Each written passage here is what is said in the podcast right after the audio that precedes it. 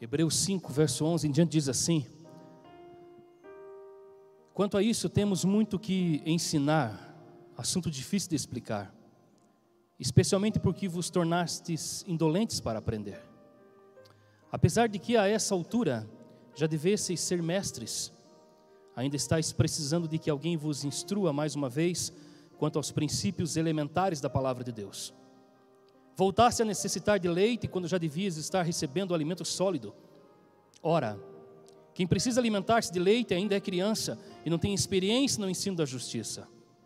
No entanto, o alimento sólido é para os adultos, os quais, pelo exercício constante da fé, tornaram-se capazes de discernir tanto o bem quanto o mal. Sendo assim, considerando conhecidos os ensinos básicos a respeito de Cristo, prossigamos rumo à maturidade, sem lançar novamente o fundamento do arrependimento de atitudes inúteis e que conduzem à morte da fé em Deus da instrução acerca de batismos, da imposição de mãos, da ressurreição dos mortos e do juízo eterno. Sigamos, pois, avante, e se Deus o permitir, faremos isso. Já notou, querido, como a Bíblia ela tem resposta para todas as questões da vida? Já notou como a Bíblia ela tem direção para aquilo que a gente tanto precisa? Se nós precisamos de um conselho a respeito de finanças, basta nós lermos a Bíblia. Se nós precisamos de um conselho a respeito de emoções, de sentimentos, basta ler a Bíblia. Se precisamos de um conselho se fazemos ou não uma sociedade, basta ler a Bíblia. Se precisamos de um conselho se podemos ou não ser um avalista, basta ler a Bíblia. Para todas as nossas ações da vida, a Bíblia, ela tem direção. A Bíblia, ela tem um propósito. E além, e muito mais do que ter, dar uma resposta, a Bíblia, ela se propõe a encorajar as pessoas a praticar aquilo que ela ensina. Ela trata aquilo como um encorajamento às pessoas. O autor aos Hebreus, quando ele está escrevendo a sua carta, ele está fazendo exatamente isso com os seus leitores. Ele está levando a eles uma informação preciosa. E ele, muito mais do que ser muitas vezes tão, parece duro com as palavras, o que ele quer fazer é encorajar as pessoas a chegarem até o fim. O que ele quer é que as pessoas vençam na vida. E se você ler aí no capítulo 13 de Hebreus, abra lá comigo. Capítulo 13, no verso 22. Você vai ver que ele está fazendo exatamente isso nesta carta. Hebreus 13, 22, e diz assim: ali também está o texto no telão, ok? Amados irmãos, rogo-vos igualmente que aceiteis bem essa minha mensagem de encorajamento. E a mensagem de encorajamento, querido, que ele está trazendo às pessoas é que elas saiam do estado de ignorância em que viviam ou do estado de ignorância em que estavam vivendo. E palavra ignorância, você sabe muito bem, não é um palavrão. Ignorância ela tem alguns sinônimos, como por exemplo, indouto, inculto, leigo, desinformado, insensato.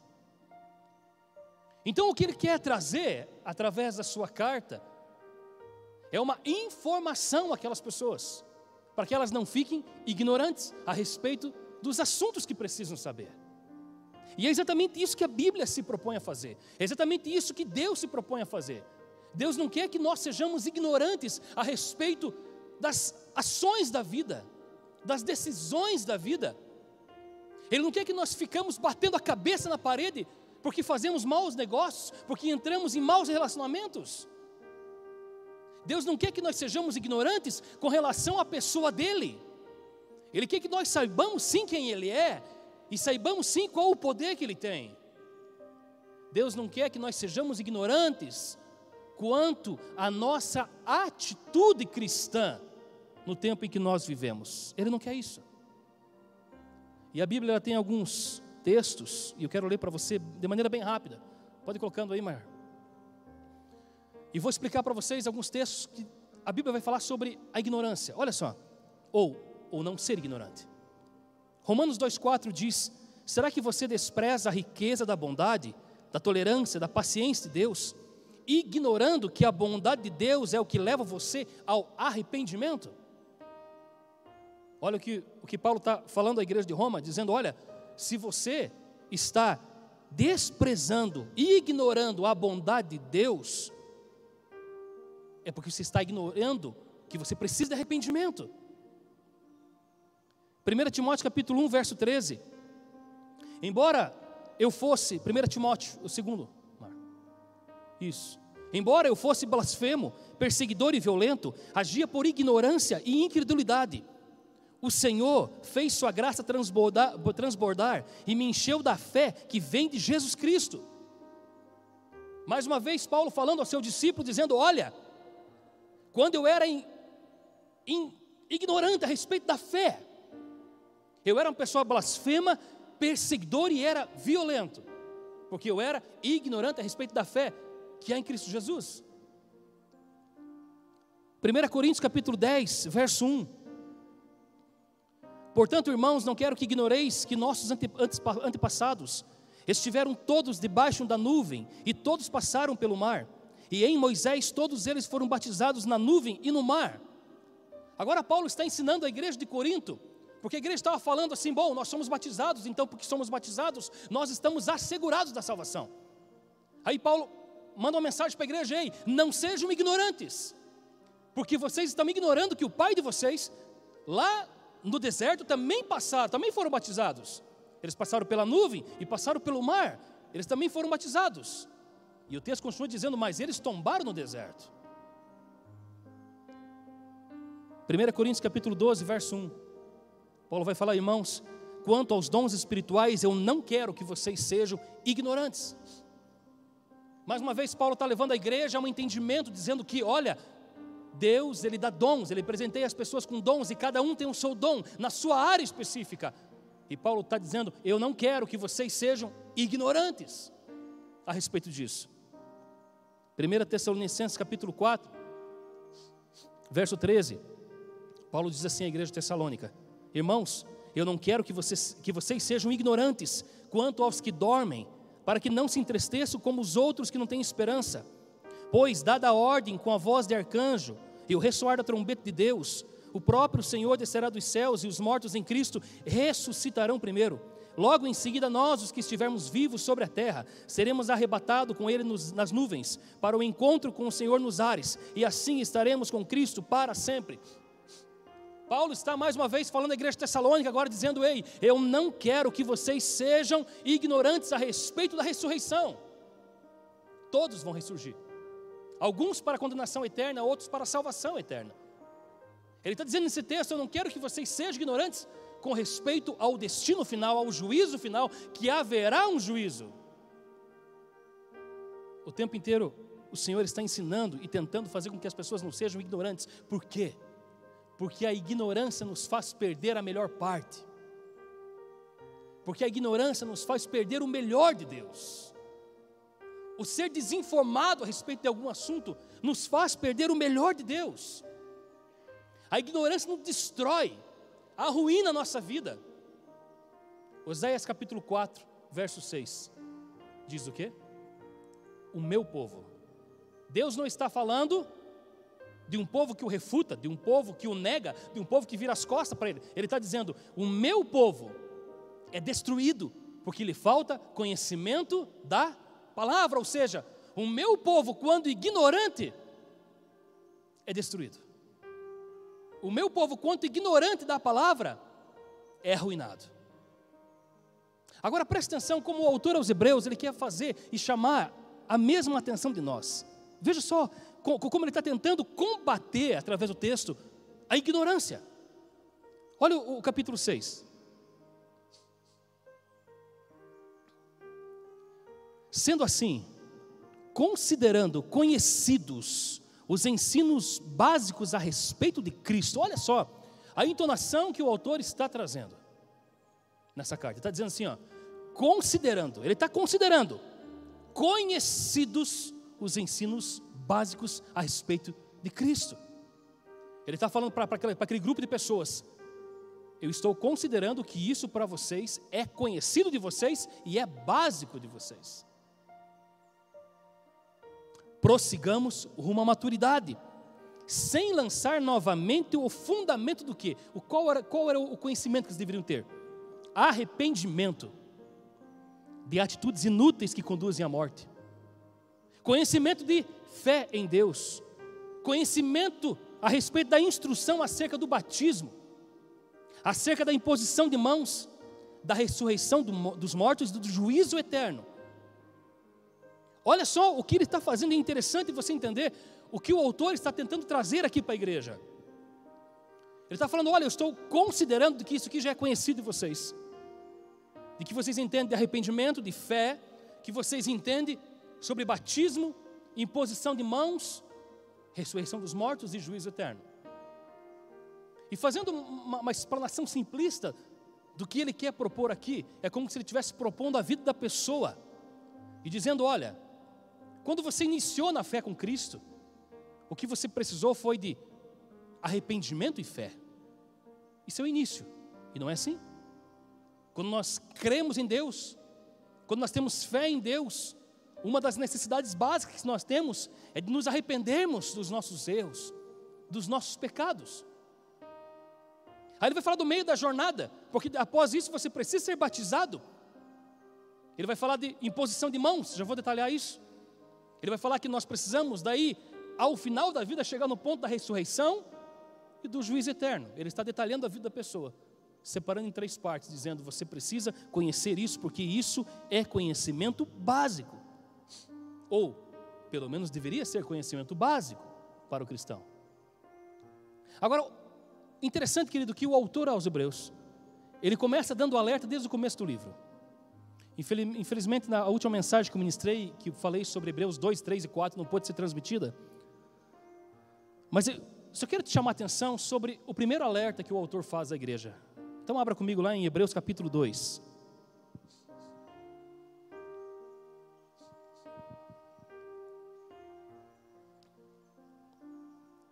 Verso 1 diz assim: por isso, é fundamental prestarmos atenção mais ainda às verdades que temos ouvido, para que jamais nos desviemos delas. Pois se a mensagem proferida por anjos provou a sua firmeza, e toda transgressão e desobediência recebeu a devida punição, como nos livraremos se desconsiderarmos tão grande salvação? Olha o primeiro alerta em que o autor está dando àquele povo dizendo: ei, é fundamental nós prestarmos atenção àquilo que nós estamos ouvindo. Levar a sério aquilo que nós estamos ouvindo é fundamental, porque no final ele diz: como nós vamos nos livrar do que? Da destruição. Se nós desconsiderarmos tão grande salvação. É claro, porque o arrependimento faz parte, querido, da salvação. Uma pessoa que não se arrepende é porque ela vê que ela não precisa de salvação. Então o primeiro alerta dele é: ei, você precisa se arrepender dos seus atos. Você precisa ter em mente isso. Segundo alerta que ele traz, Hebreus capítulo 3, verso 12 e verso 14. Abra lá comigo.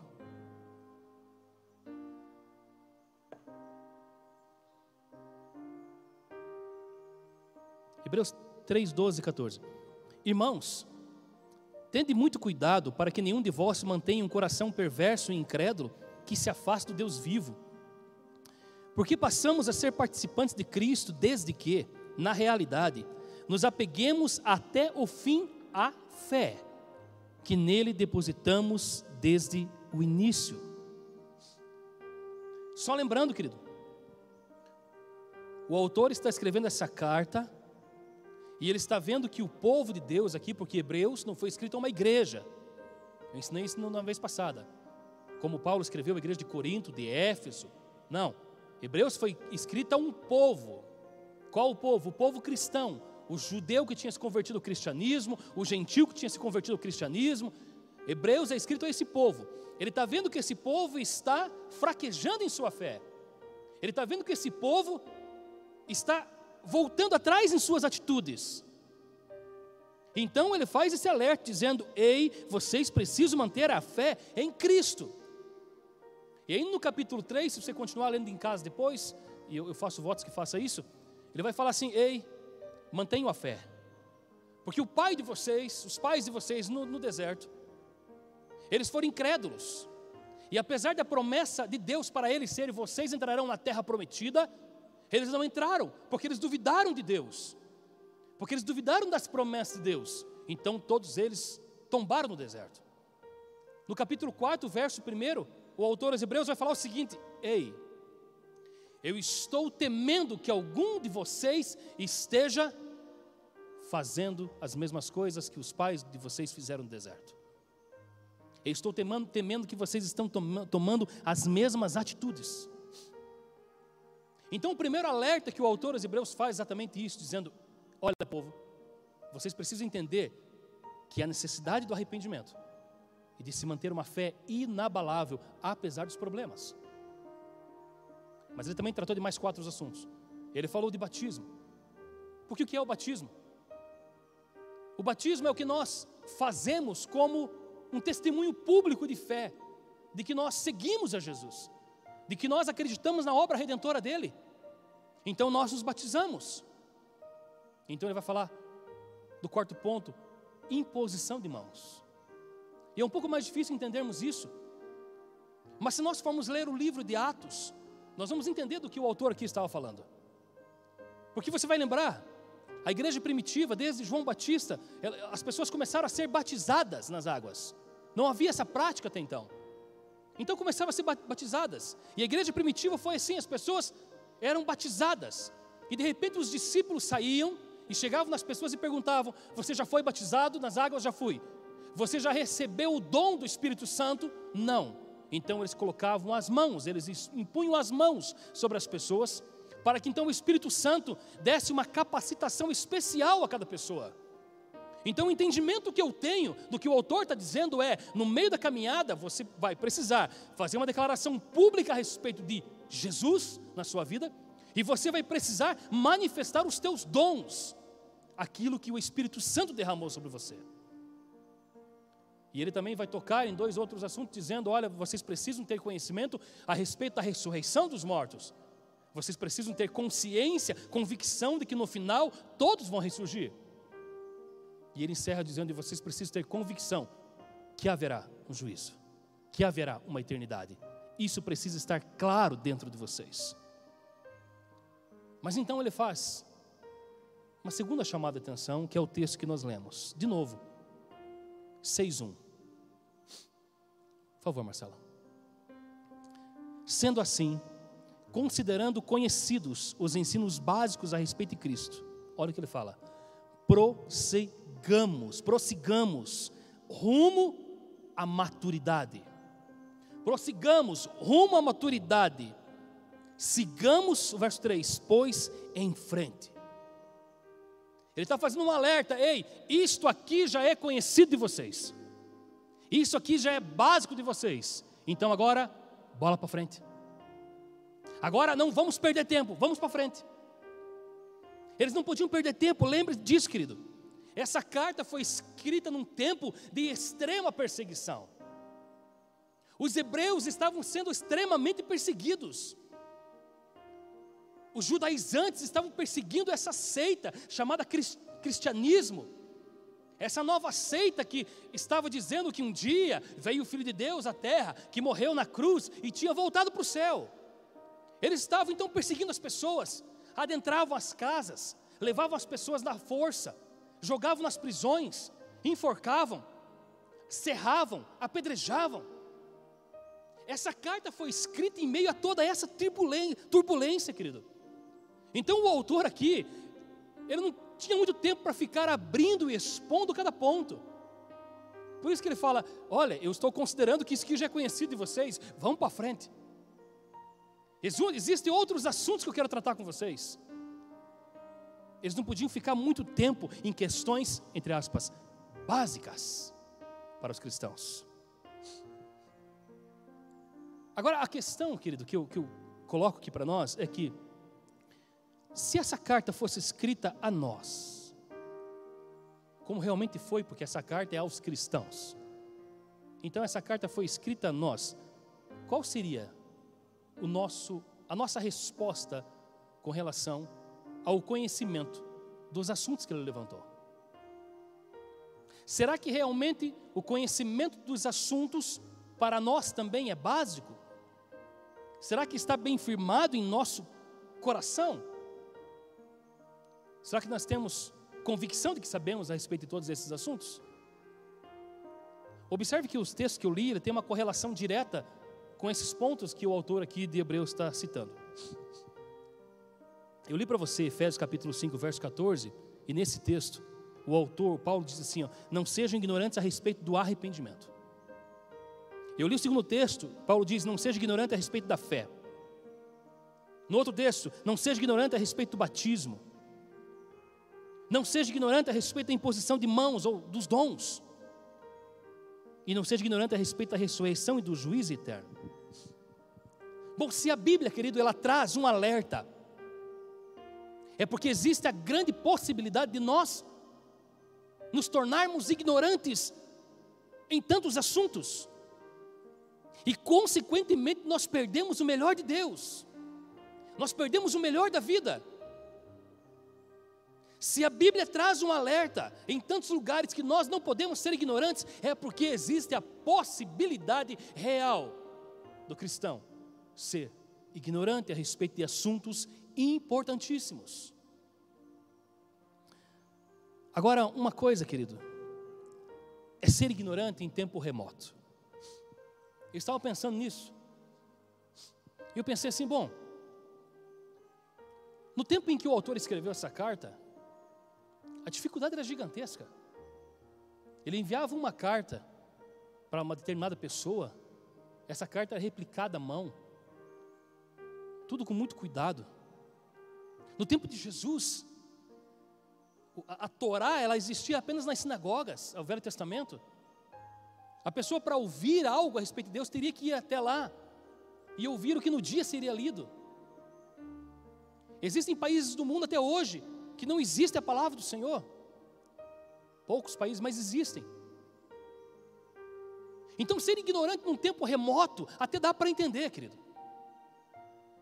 Alguns anos atrás, os sacerdotes, ao, ao praticar a sua homilia dentro da igreja, eles o faziam de costas para a igreja e falando em latim. É óbvio que o povo seria um ignorante a respeito da palavra do Senhor e a respeito da vontade do Senhor não entendiam nada. Mas nos tempos de hoje, onde a internet é tão abençoada, tem, tem, tem muita coisa boa, né? Tem tantas palavras, tantos ensinamentos, tem tanta informação preciosa. Num tempo de hoje, onde você compra a Bíblia na versão que você quer, do tamanho que você quer, com o estudo que você quer. No tempo de hoje, que você pode vir à igreja, e você pode estudar a palavra e ouvir da palavra. Eu penso que ser ignorante no tempo de hoje é uma opção. Acaba se tornando uma opção. E a Bíblia vai chamar essa ignorância de insensatez. Porque ignorância também é insensatez. Agora, queridos, eu queria me pegar a dois pontos dessa mensagem, que para mim são Hum, para essa mensagem vai ser o principal. Quero me apegar ao início e quero me apegar ao fim.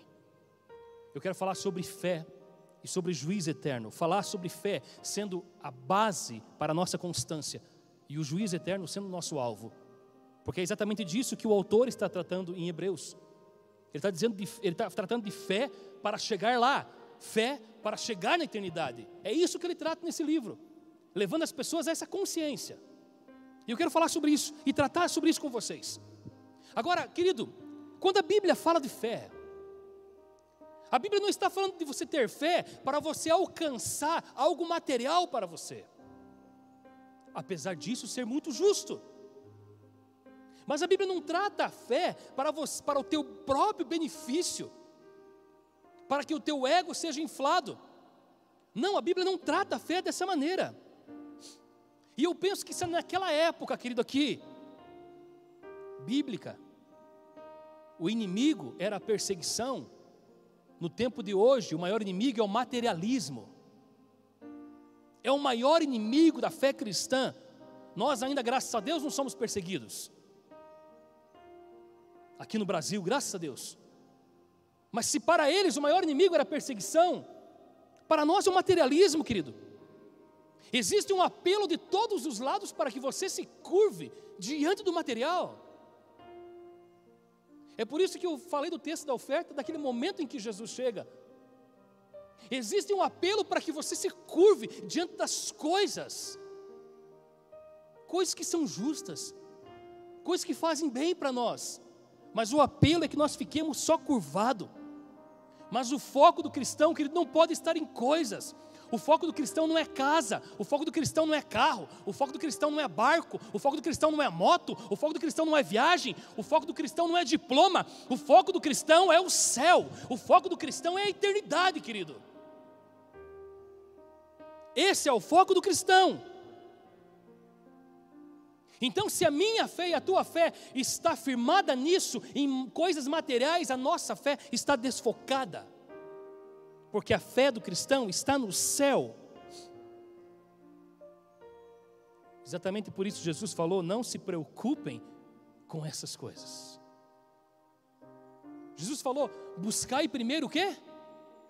O meu reino. Fique de olho no final, fique de olho na eternidade. Busque se preparar para isso, busque trabalhar para aquilo. Aí o que ele fala? as demais coisas que são justas vos serão acrescentadas. É acréscimo, querido. O que Deus dá para nós, a casa boa, o carro bom, enfim, tudo que é bom, é acréscimo de Deus para nós. Mas parece, querido, que os cristãos estão ignorando os alertas de Deus. Parece que a igreja tem ignorado o que Deus fala na palavra dele e tem se preocupado demais com essas coisas. E olha que Jesus certa vez alertou dizendo: Ei, muitos naquele dia, falando da volta dele, falando do juiz eterno, estarão casando, comprando, vendendo. Jesus não estava dizendo que isso é ruim, ou que isso não, não é puro, que isso não é justo.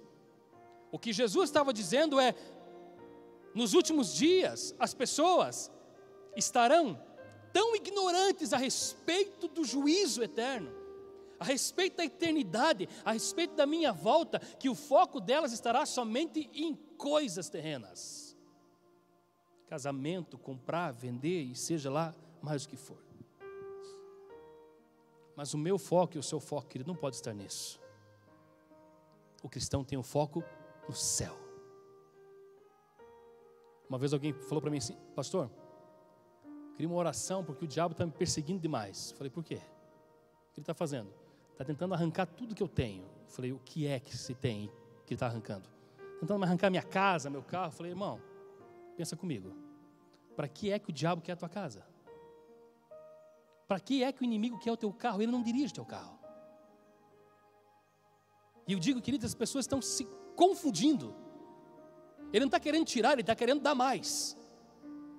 O que, ele, o que ele quer fazer é que as pessoas fiquem bitoladas e somente olhando para isso e esquecendo do principal. Algum tempo atrás, querido, eu comecei a meditar sobre a história da igreja. E eu observei que lá atrás houve um grande avivamento da igreja na Europa. E a Europa foi incendiada pelo poder de Deus. As pessoas elas davam tudo de si para levar o evangelho. Mas então veio a grande revolução industrial. Então veio o, grande, o, o grande poder de conquista e de aquisição. E hoje é dito, querido, que a maior religião da Europa é o ateísmo. Por quê? Tudo eu consigo com a minha mão tudo eu consigo com meus bens, com a minha poupança, com o dinheiro que eu tenho. Aí passou o avivamento, querido, ali, e foi para os Estados Unidos, para a América do Norte. E houve um grande avivamento, e, e, e de lá surgiram e saíram muitos missionários para o mundo. Até que houve a grande expansão a grande prosperidade na nação. E hoje, para os missionários que vivem por lá, que andam por lá, dizem, querido, que o Evangelho não está nem perto daquilo que já foi um dia. Por quê? Porque há um desfoque daquilo que é principal. As pessoas vão se iludindo e elas nem percebem que estão sendo iludidas por algo que não tem nada a ver conosco. Por isso, meu irmão, eu falo para você: não se deixe enganar, não seja ignorante. Não sejamos ignorantes. Abra comigo em Efésios capítulo 4, verso 13.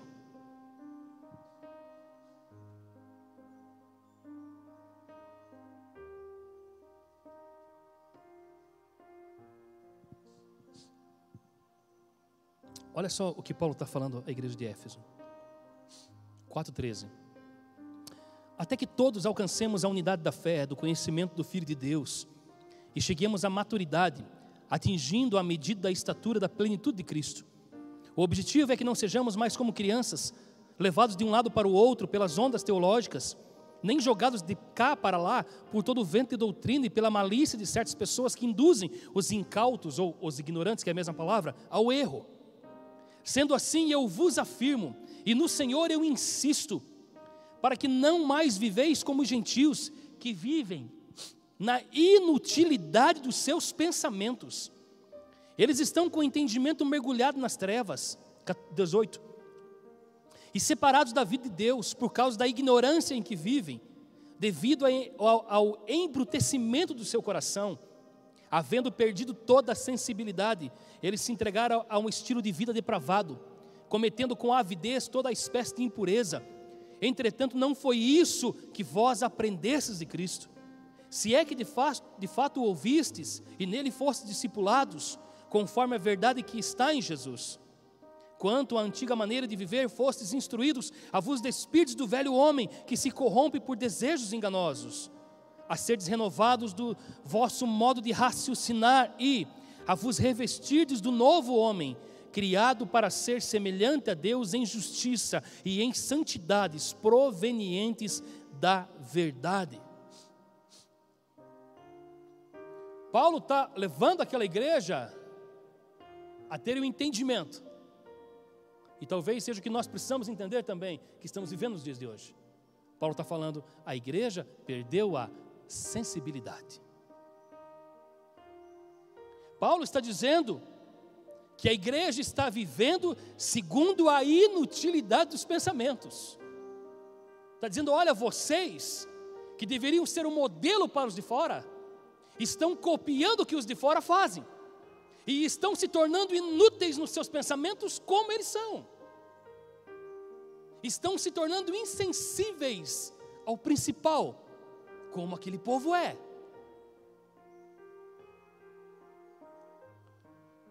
O autor de Hebreus, no texto que nós lemos, ele começa esse segundo alerta trazendo essa ideia para nós. Veja de novo lá no capítulo 5, no verso 11. Hebreus 5, 11.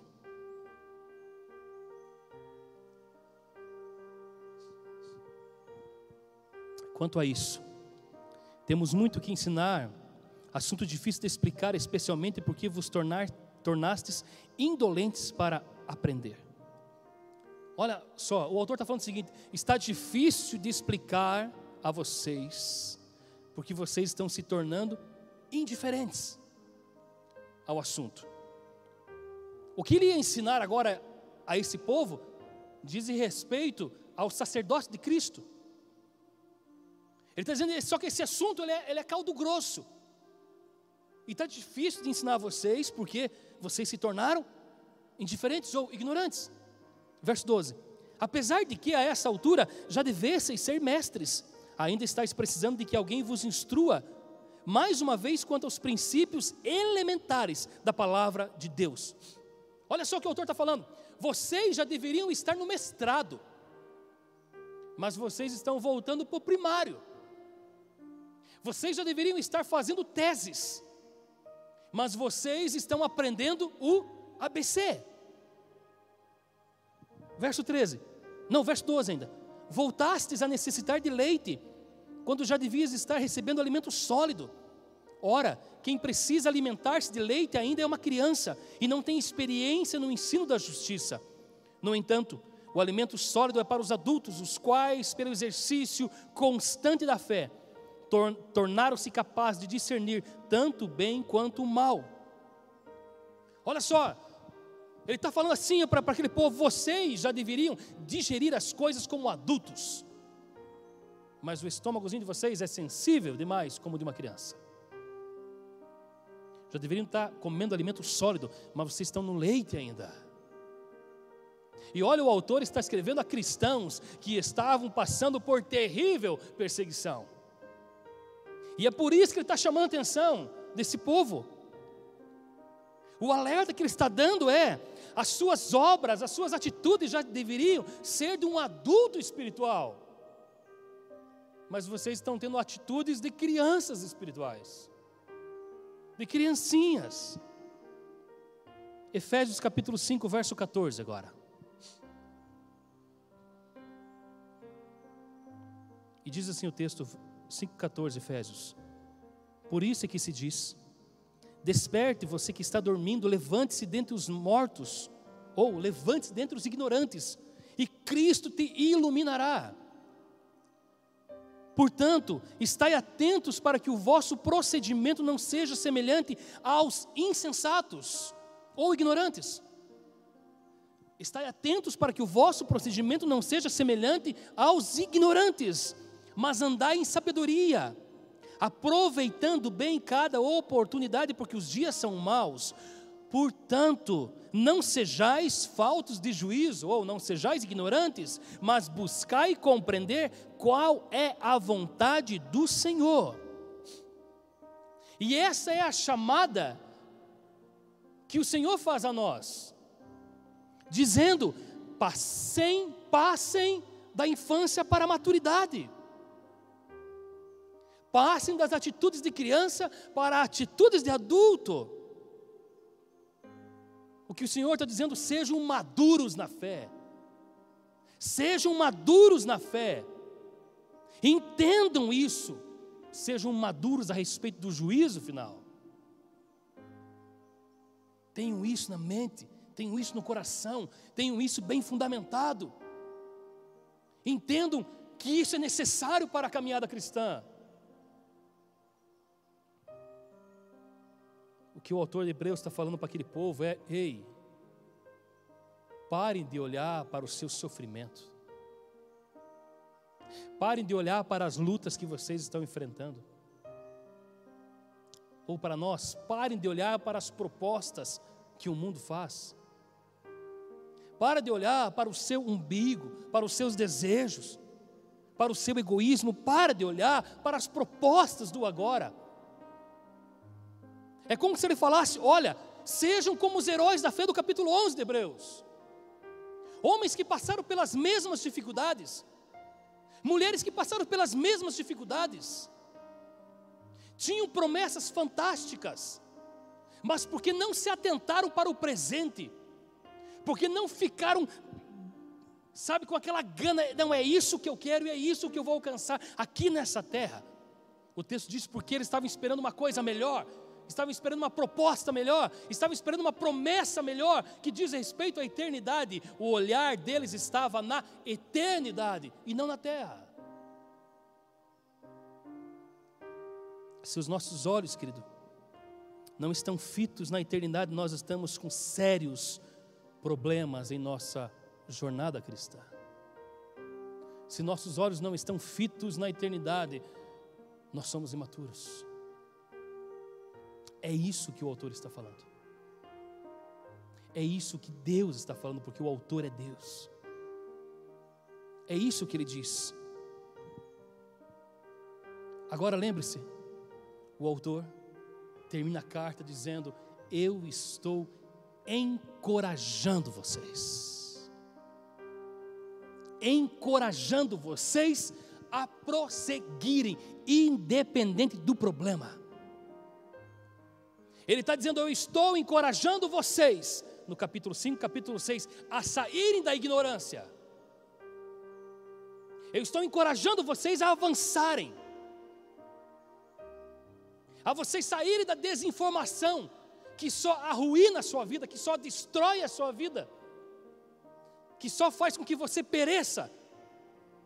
E é o que o Senhor diz a nós nessa noite. Ele está nos encorajando, dizendo: existem princípios, existem fundamentos que, se você seguir, você será muito abençoado. Que se você seguir, você não será destruído. Que se você seguir, você não vai perecer de maneira alguma. E mais uma vez eu digo: a ignorância nos destrói, querido, nos atrasa, nos atrapalha o não conhecer a palavra do Senhor nos atrapalha, o não conhecer a vontade do Senhor nos faz perecer. Agora, querido, deixa eu falar algo para você. Existe um propósito de Deus para a tua vida. Existe algo que Deus derramou em você e não no irmão que está no teu lado. Você que está em casa, existe um propósito que Deus deu a você. E entenda, meu querido, nós vamos dar conta um dia desse propósito. Lembra da, palavra da parábola dos talentos? Em que o Senhor entrega o talento para as pessoas? E de repente um diz assim: Ih, eu guardei o que o Senhor me deu. Eu guardei o propósito, eu guardei o dom, eu guardei o talento, porque eu sabia que você é duro no seu julgamento. Então aqui está o teu único dom que você me entregou, estou devolvendo. E o Senhor fala: inútil. Isso é servo inútil. Mas para aqueles que pegaram o seu propósito e multiplicaram o seu propósito, Deus falou: Você é servo bom. Entre para reinar comigo. Igreja, o Senhor está nos encorajando a vivermos o nosso propósito como igreja nessa terra, a sairmos da ignorância, irmãos. Nunca foi mais claro do que hoje, o que nós estamos vivendo. Como disse alguém na internet, nós estamos lendo a Bíblia em 3D. O que nós víamos e pensávamos e imaginávamos está acontecendo debaixo dos nossos olhos. É tempo da igreja se levantar e cumprir o seu propósito, querido. Existe um poder que Deus derramou dentro de você, e esse poder precisa ser transferido. Você precisa abrir a sua boca, querido. Você precisa cumprir o seu propósito. Mas para isso é necessário que você tenha fé. E que o teu foco esteja no juízo eterno, na eternidade, na volta do Senhor. O Senhor nos faz um alerta nessa noite, querido, dizendo: prossigamos. Prossigamos sigamos, vamos avançar. É assim que o autor termina esse primeiro ponto, dizendo: prossigamos, vamos à frente, rumo à maturidade. Se nossas atitudes até então têm sido infantis, é tempo de tomarmos decisão, querido, e sairmos da ignorância. É tempo de nós entendermos que Deus conta conosco para a implantação do reino dele nessa terra. Deus conta com cada um de vocês para a implantação do reino dele nessa terra. Amém, queridos? Amém, igreja? Eu quero orar com você. Fique de pé.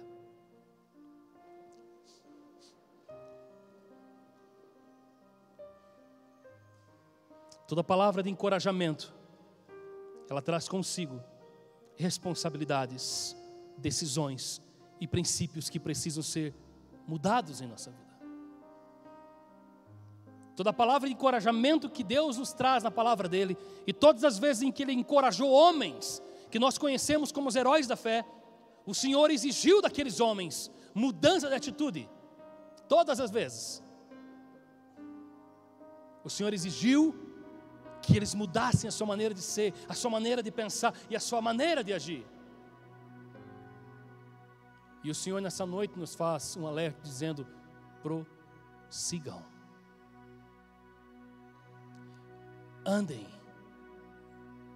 Se tornem maduros. O mundo precisa de pessoas maduras, não infantis. O mundo precisa de pessoas firmes. Mais do que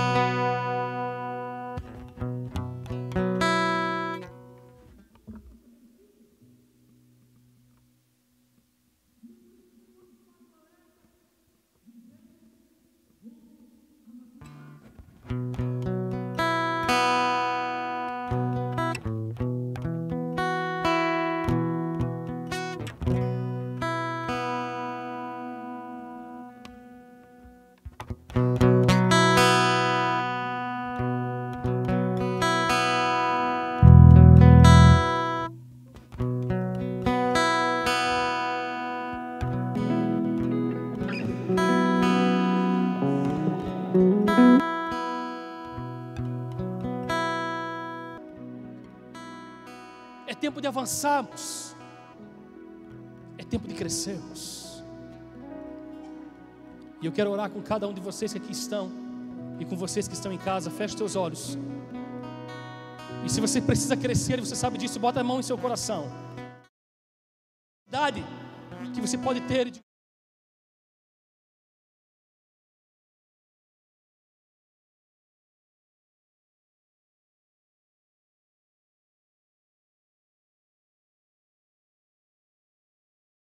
através de nós. Pai, nós oramos a Ti. E nós dizemos e declaramos, Pai, que nós precisamos tanto do Senhor. Nós precisamos crescer tanto, Deus. Há tanto de Ti que nós precisamos aprender.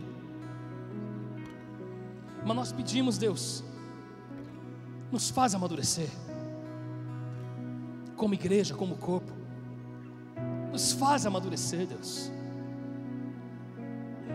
Nós precisamos, Deus, viver os teus propósitos. Quando o Senhor entregou essa carta, lá naquele tempo, aquelas pessoas, o propósito era que aquelas pessoas se sentissem encorajadas, apesar da perseguição. E eu sei que o Senhor nessa noite nos encoraja, apesar do que cada um esteja vivendo, apesar do problema que cada um esteja vivendo, o Senhor está encorajando eles a, amadurecerem, a avançarem. O Senhor quer que nós cresçamos como pessoas, como igreja, como corpo de Cristo nessa terra. O Senhor quer expandir o seu reino nessa terra. E eu sei que o Senhor conta conosco, Deus. Conta com a decisão de cada um de nós. Por isso nós pedimos perdão a Ti, Deus. Por todas as vezes em que nós fomos negligentes, Pai, com respeito ao Senhor, com respeito à Sua voz, ao Teu chamado, à Tua direção. Nós pedimos perdão ao Senhor, Deus pela nossa negligência, pela nossa ignorância, Deus, que tem muitas vezes tem sido por opção. Nos perdoa, Deus. Nós queremos avançar. Nós queremos ser diferentes, Deus. Nós queremos estar em Ti pelo Senhor, não por coisas. Nós queremos buscar o Senhor por quem Tu és, Deus, não pelo que o Senhor pode nos dar nessa terra. Nós almejamos a eternidade, Pai. Sim, nós almejamos a eternidade. O estar contigo, Deus. Nos ajuda a crescer e a amadurecer, Pai. Em nome de Jesus.